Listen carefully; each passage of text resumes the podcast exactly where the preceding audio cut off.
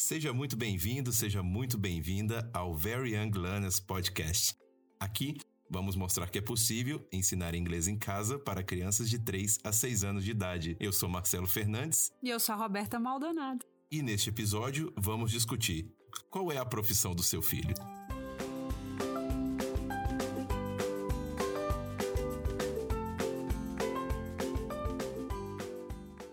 Então, Roberta, os pais já podem tirar a carteira de trabalho dos seus filhos pequenos? É isso mesmo?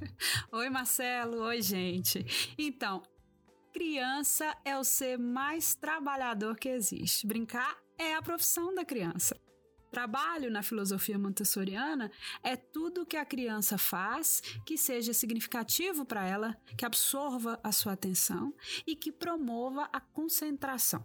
Aqui cabe um parêntese para definir concentração. A palavra concentrar em italiano é trazer a um ponto equidistante dos outros seria colocar no centro. Em latim, com significa junto e centrum é a parte seca, pontiaguda do compasso. Concentração, na filosofia montessoriana, é quando mente e corpo estão juntos no mesmo objetivo. E como ensinar a criança a se concentrar, Roberta? Infelizmente, concentrar-se não é algo que se possa ensinar, Marcelo. Muito menos que se possa cobrar da criança. Quando a gente fala, concentra no que você está fazendo, é que nem pedir para uma criança que não saiba falar mandarim, falar mandarim. Esses termos abstratos do tipo concentra, presta atenção, reflita, para uma criança de 3, 4 anos, não significam muito. Se ela parar e realmente olhar para o que você está mostrando, ótimo. Agora, se ela não seguir com a atividade que você sugeriu, é porque é hora de adaptar a atividade porque forçar uma criança a se concentrar é impossível, né? Ela pode até ficar plantada, ela pode até ficar quietinha, olhando para o que você mandou, mas isso não significa que ela esteja absorvendo. A concentração vem de dentro para fora e é conquistada pela criança através de atividades praticadas por ela individualmente. Maria Montessori associa o aprender a se concentrar ao descobrimento da individualidade, a um crescimento espiritual quase. Tem um trecho de um clássico dela, o Mente Absorvente, que diz assim: A criança que se concentra é imensamente feliz. Ignora o vizinho ou o que se faz à sua volta. Por um instante, o seu espírito é como o de um eremita no deserto nasceu nela um novo conhecimento, o da própria individualidade. O processo espiritual é evidente. Desliga-se a si mesma do mundo para adquirir o poder de se lhe unir, né? De se unir a esse mundo. Eu acho profundo isso, né? Tem muito a ver com o conceito de atenção plena, mindfulness, que é estar 100% presente e que a criança faz quando está concentrada numa atividade que a interesse. Mas não existem brinquedos que estimulam a concentração? Olha, a construção de um brinquedo pode desenvolver a concentração, mas concentração tem muito mais a ver com brincadeiras do que com o brinquedo em si. Ou seja, a, a, concentração é desenvolvida quando a criança está brincando ou trabalhando, como a gente diz. Tem brinquedos que estimulam brincadeiras que estimulam a concentração. Não sei se eu me fiz clara. Tem brinquedos que dão poucas oportunidades para a criança se concentrar de fato. Ele não oferece controle de erro, não dá margem para imaginação. Tá, mas o que é esse controle de erro? Controle de erro é uma característica que uma atividade, um brinquedo, né, um material pode ou não conter. Praticamente todas as atividades do kit de uma escola montessoriana, por exemplo, contém essa característica. Quebra-cabeças, por exemplo, é um brinquedo que tem controle de erro. As peças só se encaixam de uma maneira e você sabe quando acertou e quando errou o encaixe. Uma atividade com controle de erro permite que a criança trabalhe sem precisar da ajuda do adulto sem precisar perguntar, tá certo, tá errado. Esse tipo de atividade proporciona o desenvolvimento da concentração, da coordenação motora fina e é excelente para construir autoestima. Uma vez que a criança erra e volta e revisita o processo todo para ver onde está o erro, ela também desenvolve o pensamento lógico. E onde os pais entram nessa equação? O controle de erro nas atividades facilita muito a vida dos pais em casa e dos professores, né, na escola. Eles deixam de ter aquele papel delicado de dizer para a criança se ela conseguiu ou não conseguiu. O melhor que o adulto pode fazer nessa hora é, inclusive, não interromper. Não interferir no processo a não ser que a criança peça ajuda. A maior contribuição do adulto é escolher bem as atividades. Mesmo com controle de erro, ela tem que ser apropriada para a idade. Um quebra-cabeça de mil peças, por exemplo, não é uma boa pedida para uma criança, mesmo tendo controle de erro. Então, quantas peças deve ter um quebra-cabeça para uma criança de 3 a 6 anos? Olha, entre 3 e 6, dá para variar mais ou menos entre 12 e 50 peças. Ah, o tamanho das peças e o material é muito importante, tá? As peças devem ser grandes, as figuras ou fotos devem ter cores vivas e com componentes conhecidos da criança, animais, né, objetos que ela conheça e principalmente que ela goste. Melhor evitar paisagens, por exemplo, né? Lembrando que também tem quebra-cabeça de três dimensões, uns cubos que podem ser uma ótima opção.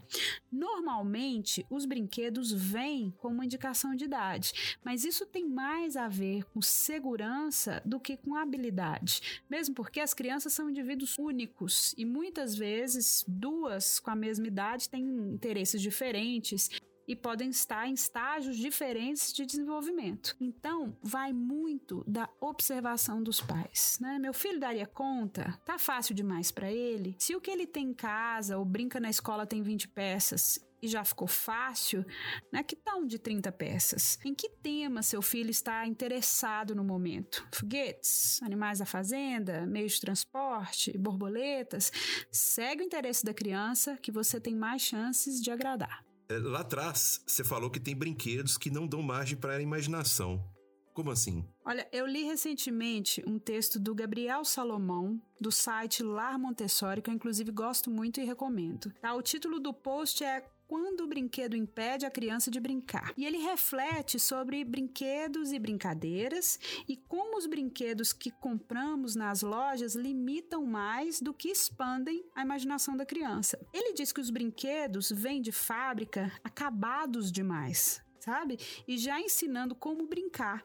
E que se um brinquedo precisa de manual de instrução de como brincar, é porque não vale a pena. Porque aí a criança copia aquela brincadeira e rapidinho enjoa daquilo. Então tem a boneca que faz xixi, o robô que anda, que são super bonitos, atraentes, custam caro, mas que acabam encostados em uma semana né? Diferente de construir castelo de areia, correr na chuva, cavar buraco, catar coisas no parque, que nunca param de fazer sentido, porque oferecem milhares de possibilidades para a criança inventar as histórias dela. Sem falar do desenvolvimento da coordenação motora grossa, que raramente é o foco dos brinquedos. Eu queria mesmo te pedir para explicar isso. Qual é a diferença entre coordenação motora grossa e fina? Tá, qualquer coisa que fazemos coordenando olhos e mãos tem a ver com essa capacidade motora fina. Usar um lápis, um pincel, montar um quebra-cabeça, tudo isso requer e desenvolve a coordenação motora fina da criança. É, já correr, dançar, pular, sentar e levantar são movimentos que requerem e que estimulam a coordenação motora grossa. Toda vez que usamos grandes músculos ou várias partes do corpo ao mesmo tempo, ou nosso corpo todo, nós estamos exercitando essa capacidade. Então os brinquedos tendem a focar na fina, correto? Sim, e as brincadeiras que mais agradam tendem a usar o corpo todo. Ambas essas capacidades são importantíssimas e precisam ser igualmente estimuladas, especialmente na primeira infância, que é quando a criança está aprendendo a andar, se equilibrar, segurar as coisas, desenhar. Acontece que tanto nas escolas quanto em casa, as crianças tendem a ser muito mais encorajadas a fazer atividades sentadas do que se movimentando. Né? Nos colégios que eu trabalho, eu vejo que, indiferente à idade das crianças, o tempo dedicado à atividade de coordenação motora fina é muito maior que o dedicado a coisas que envolvem o corpo todo. Em muitos casos, e eu entendo isso, tá?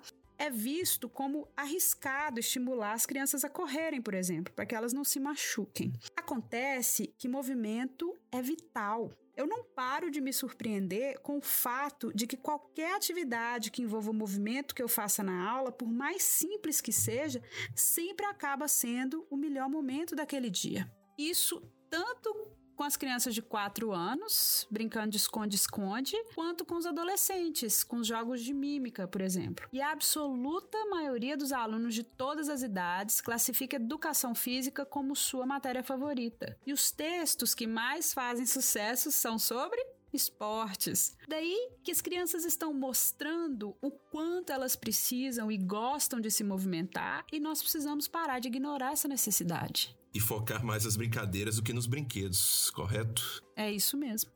E por falar em trabalhar, quer dizer, brincar, nós vamos brincar de que essa semana? Essa semana vamos praticar contar de uma a 10 brincando de esconde-esconde ou hide and seek e cantar If You Happy and You Know It. No cantinho do inglês, de pé, sinalize para a criança que vocês vão cantar uma música seguida de movimentos. Let's start? Quando eu digo sinalize, eu quero dizer use o seu corpo e as suas expressões faciais para comunicar que vamos fazer determinada atividade. Se você for consistente, em pouco tempo a criança não vai precisar de nenhuma palavra para saber que é hora de cantar, né? Eu, por exemplo, tenho uma postura, uma pose bem característica nessa hora. Eu paro, mãos na cintura, faço um ready mexa a cabeça no sinal de vamos lá e começa a cantar. Você provavelmente já tem o seu jeitinho. A música de hoje é muito cantada nas escolas, então é possível que seu filho ou você já conheçam, tá? Se não for o caso, aprenda antes da sessão. Ela se chama If You Happy and You Know It.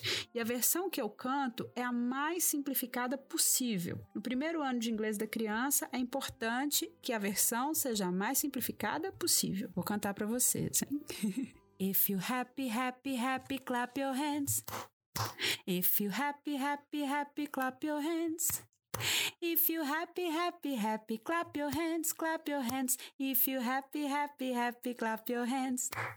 Então, cante duas vezes, batendo palmas. Da próxima vez que for cantar, deixe que só a criança bata palmas. Na seguinte, que pode ser na próxima sessão, inclusive, você vai incentivar que ela cante tudo sozinha. Com o tempo, você pode ir adicionando outras ações, como stamp your feet, ou touch your nose, ou say hello, e por aí vai. Cantaram?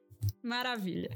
Nós vamos seguir desenvolvendo a coordenação motora grossa hoje, brincando de hide and seek. Então você fala para a criança: "Let's play hide and seek". Imediatamente você cobre o rosto, como você faz quando brinca com a criança de esconder ou encosta na parede. E começa a contar em inglês, bem devagar.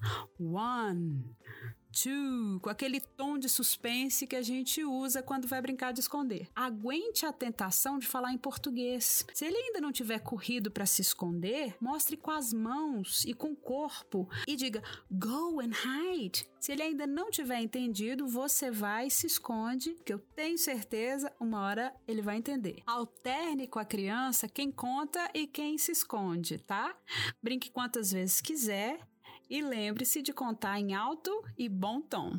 E é isso. Depois conta pra gente como foi, tá, gente? Então chegamos ao fim de mais um episódio do Very Young Learners Podcast. Toda segunda-feira, um novo episódio nas principais plataformas de podcast. Siga a gente no Instagram, arroba Projeto VYL e qualquer dúvida, sugestão, envie um e-mail para vylpodcast.gmail.com. Lembrando que o e-book com cinco sessões com brincadeiras divertidas para os seus filhos está disponível em ebook.veryyounglearners.com.br. O download é 100% gratuito. Muito obrigado, abraço. Beijo, gente. Até a próxima.